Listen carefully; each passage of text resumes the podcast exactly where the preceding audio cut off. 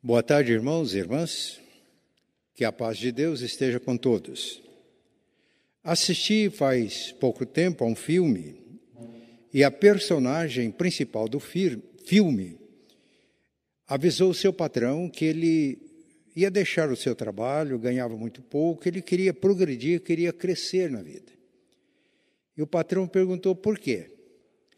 Diz, porque aqui eu não tenho possibilidade de crescer a não ser que eu fosse chefe do jardineiro. Mas não dá porque só tem um. Era só ele que era o jardineiro do seu patrão. E se eu me tornar chefe, vai dar problema, porque eu não, eu não me dou comigo mesmo. Isso é engraçado, mas reflete uma realidade. A nossa vida sempre é uma luta. E essa luta começa com os conflitos interiores.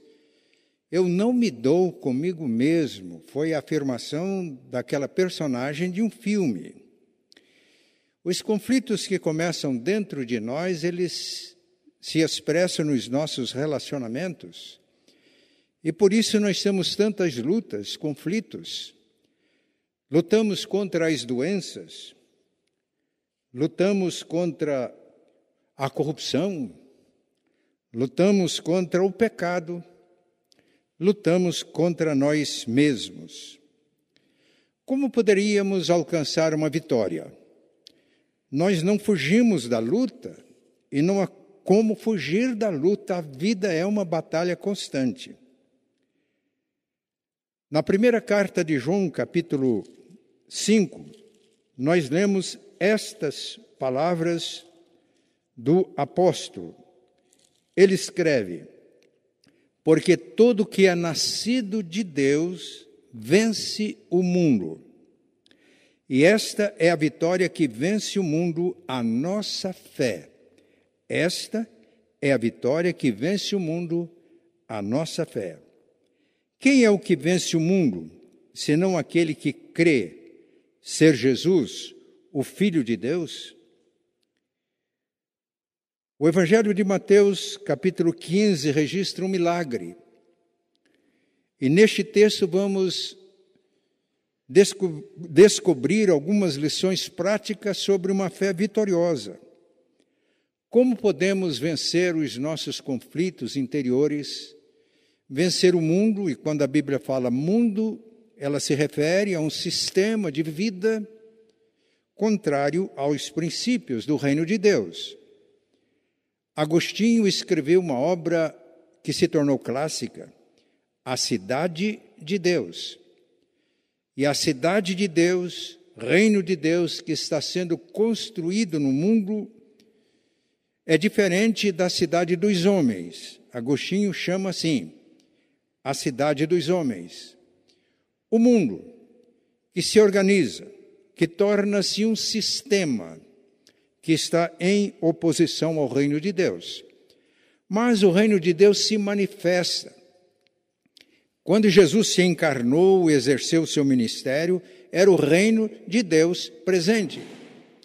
Nele, em Cristo, manifestou-se o poder e a autoridade do reino de Deus. O reino de Deus é chegado, ele afirmou. E no texto que vamos ler, um milagre, narra a vitória que alguém teve porque Jesus agiu e operou na sua vida e a vitória que podemos ter. Mateus capítulo 15, a partir do versículo 21.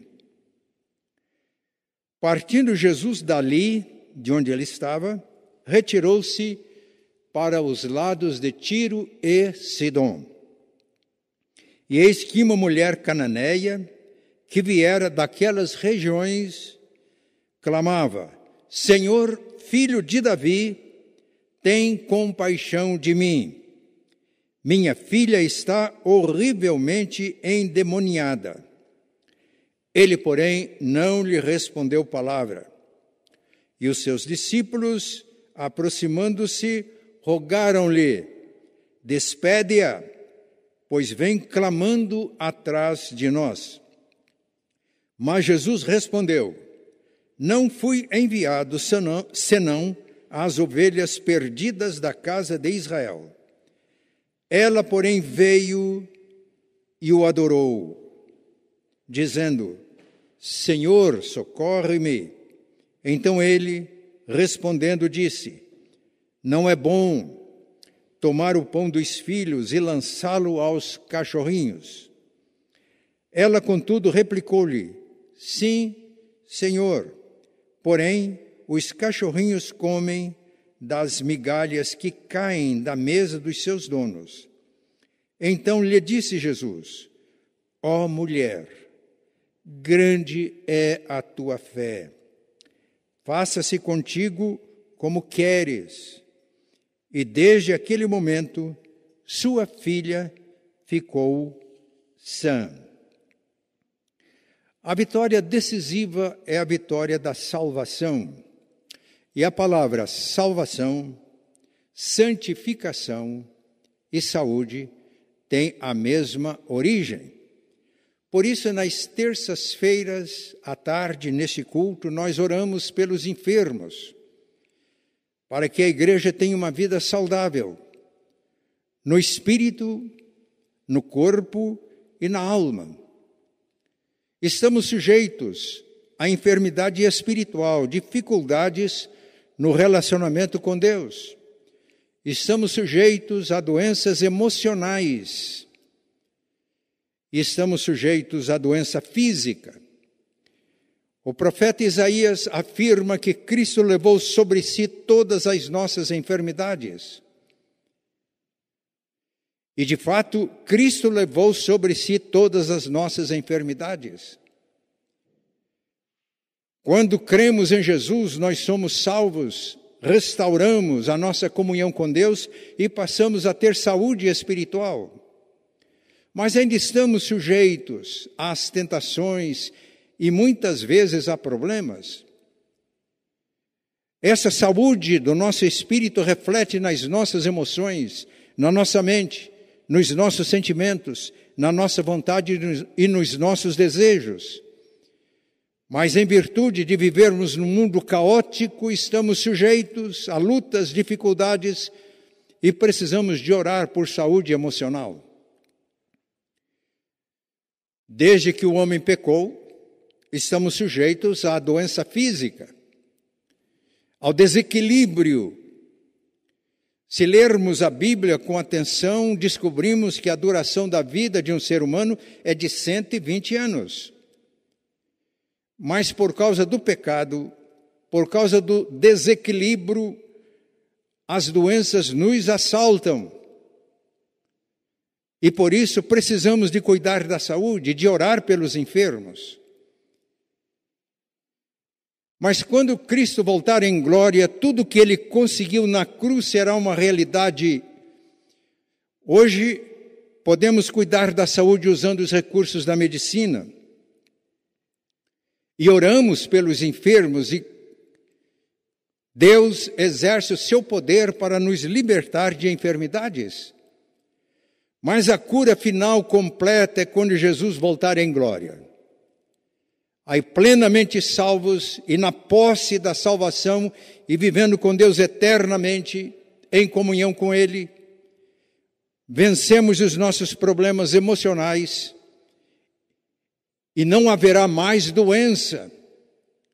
Na Nova Jerusalém não há funerárias, não há médicos cuidando de enfermos, em situações difíceis como esta que estamos passando da pandemia. Mas não haverá também nem pastor, nem presbíteros orando por doentes. Tudo isso passou. Mas enquanto não chega a nova Jerusalém, nós estamos nesta luta constante.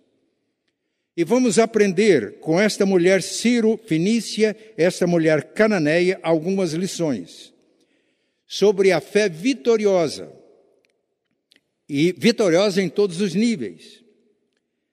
E a primeira lição é esta: aquela mulher soube aproveitar a oportunidade. A fé vitoriosa é aquela que percebe e aproveita as oportunidades.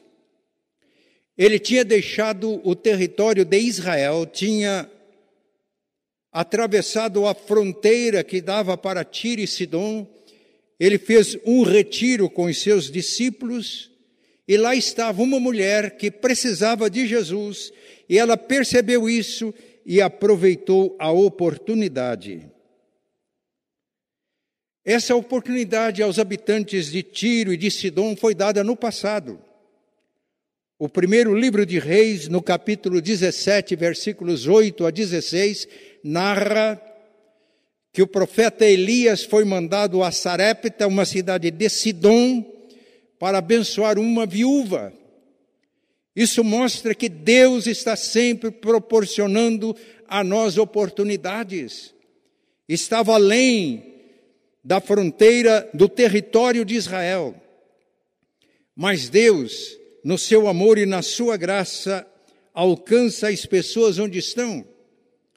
E Jesus afirmou mesmo que nos dias de Eliseu havia muitos leprosos, mas quem foi curado por Eliseu foi um Ciro, um estrangeiro. Havia muitas viúvas em Israel, mas Elias foi mandado para a cura da viúva de Sarepta em Sidom. Isso mostra que Deus está atento às nossas necessidades e Ele proporciona oportunidades. E quando temos a fé verdadeira, esta fé percebe e esta fé aproveita as oportunidades. Mas a segunda lição é que a fé vitoriosa sabe em quem crê. Olha o versículo 22. E eis que uma mulher cananeia, que viera daquelas regiões de Tiro e Sidom, clamava: Senhor, filho de Davi, tem compaixão de mim. Minha filha está horrivelmente endemoniada. Quando ela clamou a Jesus, chamando-o de filho de Davi, mostra que ela conhecia Jesus como Messias prometido nas Sagradas Escrituras. Como? No Evangelho de Lucas, capítulo 6, versículos 17 a 19, nós temos o registro de que muitas pessoas procuravam a Cristo para serem ensinadas e para serem curadas, e dentre elas pessoas de Sidom, foram até onde Jesus estava, e o texto diz que todos eles foram ensinados e todos eles foram curados das suas doenças. Então, em Sidom ouvia-se a respeito de Cristo. Pessoas tinham tido experiências com Cristo e essa mulher teve a oportunidade de ouvir a mensagem do Evangelho. E quando ela se dirige a Jesus, Jesus, filho de Davi, ela mostra que ela sabe em quem crê. Na década de 70, eu ainda estava no início do meu ministério. E num dia de semana à tarde senti um desejo muito forte de fazer uma visita a uma família da igreja. Não era o melhor horário, um dia de semana tarde, mas creio, o Espírito Santo estava orientando, e quando cheguei, algumas pessoas bem vestidas estavam na sala da família da minha igreja ensinando as minhas ovelhas. E quando eu cheguei, me receberam como pastor e houve um certo constrangimento. Claro, eles tiveram que parar o ensino. Um deles pediu que queria conversar comigo e nós saímos para o lado de fora ele diz: Eu quero fazer um desafio para o senhor. falei: Qual é o desafio? Para o senhor orar a Deus, para que Deus revele se a religião sua é certa. Eu disse: Meu filho, não há necessidade de fazer essa oração. E eu citei o que Paulo escreveu na segunda carta a Timóteo, capítulo 1, versículo 12. Porque eu sei em quem tenho crido, e estou bem certo que Ele é poderoso para guardar o meu tesouro até o dia final. E mais, estas pessoas que vocês estão visitando receberam vocês com muita educação, eles são educados, mas eles também sabem em quem têm crido. Eles sabem que Deus é poderoso para guardar a salvação, o tesouro, até o dia final. Portanto, eu aconselho a vocês a ir para outra casa. Isso aconteceu. A fé vitoriosa sabe em quem crê. Coloca a sua fé em Jesus, o Filho de Deus, e por meio de Jesus reconcilia-se com o Pai. Mas além de ser uma fé que percebe e aproveita as oportunidades, de ser uma fé, a fé vitoriosa, que sabe em quem crê, é uma fé que é provada também. Olha o versículo 23. Versículo 22, ela clamava: Jesus, filho de Davi, tem compaixão de mim. Minha filha está horrivelmente endemoniada. Ela não apenas sabia em quem cria, mas ela identificava o problema da sua filha e tinha convicção de que só Jesus podia resolver aquele problema. Versículo 23: Ele, porém, não lhe respondeu palavra. Ora, Jesus estava sempre atento às pessoas. Por que Jesus não respondeu nenhuma palavra? Porque ele não atendeu de imediato aquela mulher? Ele está testando a sua fé. Meus irmãos, muitas vezes nós cremos, nós percebemos oportunidades, sabemos em quem cremos, mas nem sempre conseguimos resposta imediata às nossas orações. Alguém já afirmou que o silêncio de Deus é pedagógico e que ele fala de uma forma eloquente também no, silêncio. Nos dias em que vivemos, nós não gostamos de silêncio. Nós estamos envolvidos por ruídos o tempo todo. Eu moro numa rua muito movimentada e hoje de manhã estava meditando e ouvindo o barulho dos carros que, paravam, que passavam sem parar. E às vezes, quando chegamos na nossa casa, não suportamos o silêncio da casa, temos que ligar um aparelho de som e fazer barulho. E daí a dificuldade que temos de ouvir Deus. Quando Jesus não lhe respondeu palavra, não é porque Jesus não amava aquela mulher. Não é porque ele estava indiferente ao seu clamor. Mas a pedagogia de Jesus é infalível. Mas além do silêncio de Jesus, houve outro, outra prova. E os seus discípulos, ainda versículo 23, aproximando-se, rogaram-lhe: despede-a, pois ela vem clamando atrás de nós.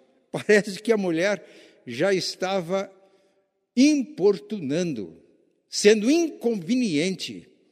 E os discípulos que cuidavam bem do mestre, Senhor, dá um jeito. Atende essa mulher, despede, porque ela vem clamando. Agora observem a resposta de Jesus no versículo 24. Mas Jesus respondeu aos seus discípulos: Não fui enviado senão às ovelhas perdidas da casa de Israel. E aquela mulher era cananeia. Ela morava além fronteira da terra de Israel. Parece que é uma resposta terrível, difícil de entender. Como Jesus, conhecido como meigo nazareno, afirma que curar uma cananeia, atender a uma cananeia, uma estrangeira, não estava no foco do seu ministério. A oportunidade do gentio chegaria mais tarde. Alguns, como a mulher cananeia, como a samaritana, tiveram encontro com Jesus e foram transformados, mas no plano de Deus para Jesus, o foco era Israel mesmo.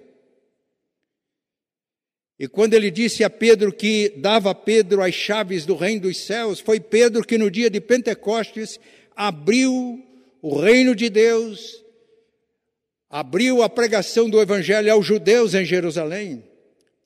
Foram Pedro e João que abriram as portas do evangelho para os samaritanos, samaritanos consolidando o trabalho de Filipe. Foi Pedro quem abriu as portas para a pregação do Evangelho aos gentios, quando ele visitou Cornélio. Atos capítulo 10. Parece que não tinha chegado ainda a hora. Mas esta mulher, que não pertencia ao povo de Israel, talvez não frequentasse sinagoga, não tinha um conhecimento profundo das profecias bíblicas, esta mulher demonstra no texto que conhecia Cristo, que discernia a oportunidade, cria em Cristo e sabia em quem cria, mas ela foi testada, primeiro, com silêncio de Jesus, segundo, com desconforto dos discípulos que aconselharam o Mestre para que despedisse logo aquela mulher. Mas parece que o teste fica mais sério. Olha o versículo 25. Ela, porém, veio e o adorou, dizendo: Senhor, socorre-me. Então ele, respondendo, disse: Não é bom tomar o pão dos filhos e lançá-lo aos cachorrinhos. Agora passou da medida. Aquela mulher poderia dizer: Eu bem sabia que esses judeus são exclusivistas, são excludentes, não tenho mais nada a ver com esse judeu. Pelo contrário, eu vou fazer aqui uma organização, vou juntar militantes para protestar contra essa atitude de exclusão deste rabino judeu. Mas já vimos que isso não podia acontecer, porque a mulher já tinha sido tocada pelo Evangelho. Por quê? Os judeus consideravam os que habitavam além das fronteiras, Tiro e Sidom, os habitantes eram como cães, desprezados. E parece que Jesus corrobora isso. Disse para a mulher: Não é certo pegar o pão dos filhos de Israel e lançá-lo aos cachorrinhos, aos gentios. Era isso mesmo? Então, a fé vitoriosa, primeiro, percebe e aproveita a oportunidade. Segundo, sabe em quem crê. Terceiro, é provada e passa pela aprovação. Vamos ver qual foi a resposta da mulher no versículo 27. Ela, contudo, e esse contudo, meus irmãos, mostra que havia aqui uma tensão. Ela, contudo, replicou: Sim, Senhor. Porém, os cachorrinhos comem das migalhas que caem da mesa dos seus donos. Essa mulher entendeu que ela não merecia nada? Ela não estava ali como filha de Deus, reivindicando. O Senhor prometeu, não prometeu na Sua palavra, então o Senhor deve. E agora eu reivindico, eu reivindico a cura, em nome de Jesus. Não é essa atitude. Não foi esta a atitude daquela mulher e não esta a atitude de filhos de Deus. Portanto, ela não estava considerando filha de Deus reivindicando um direito. Nós não merecemos nada a não ser a ira e a condenação de Deus. Tudo é pela graça. Ao ter essa atitude de humildade, sim, Senhor, ela afirma agora o senhorio de Cristo. Sim, Senhor, é verdade. Mas os cachorrinhos comem debaixo da mesa as migalhas dos filhos. Eu ficaria contente com a migalha, a minha a cura da minha filha. E foi nesta hora que Jesus afirmou: Então lhe disse Jesus: Ó oh, mulher, grande é a tua fé. Faça-se contigo como queres e desde aquele momento sua filha ficou sã. Irmãos, mais importante do que a cura, mais importante do que as bênçãos materiais, é a nossa, é a restauração da nossa vida, é a reconciliação nossa com o Pai. E para que sejamos reconciliados com o Pai, é necessário que nós nos rendamos a Ele João Batista teve esta afirmação a respeito de Cristo e a respeito da fé em Cristo. Ele afirmou em João 3,36: Todo aquele que crê tem a vida eterna. Todavia, o que se mantém rebelde não verá a vida, mas sobre ele permanece a ira de Deus. Descobrimos neste texto que o contrário de fé é rebeldia. Por isso não adianta a pessoa mudar de religião. Não adianta nenhuma reforma externa.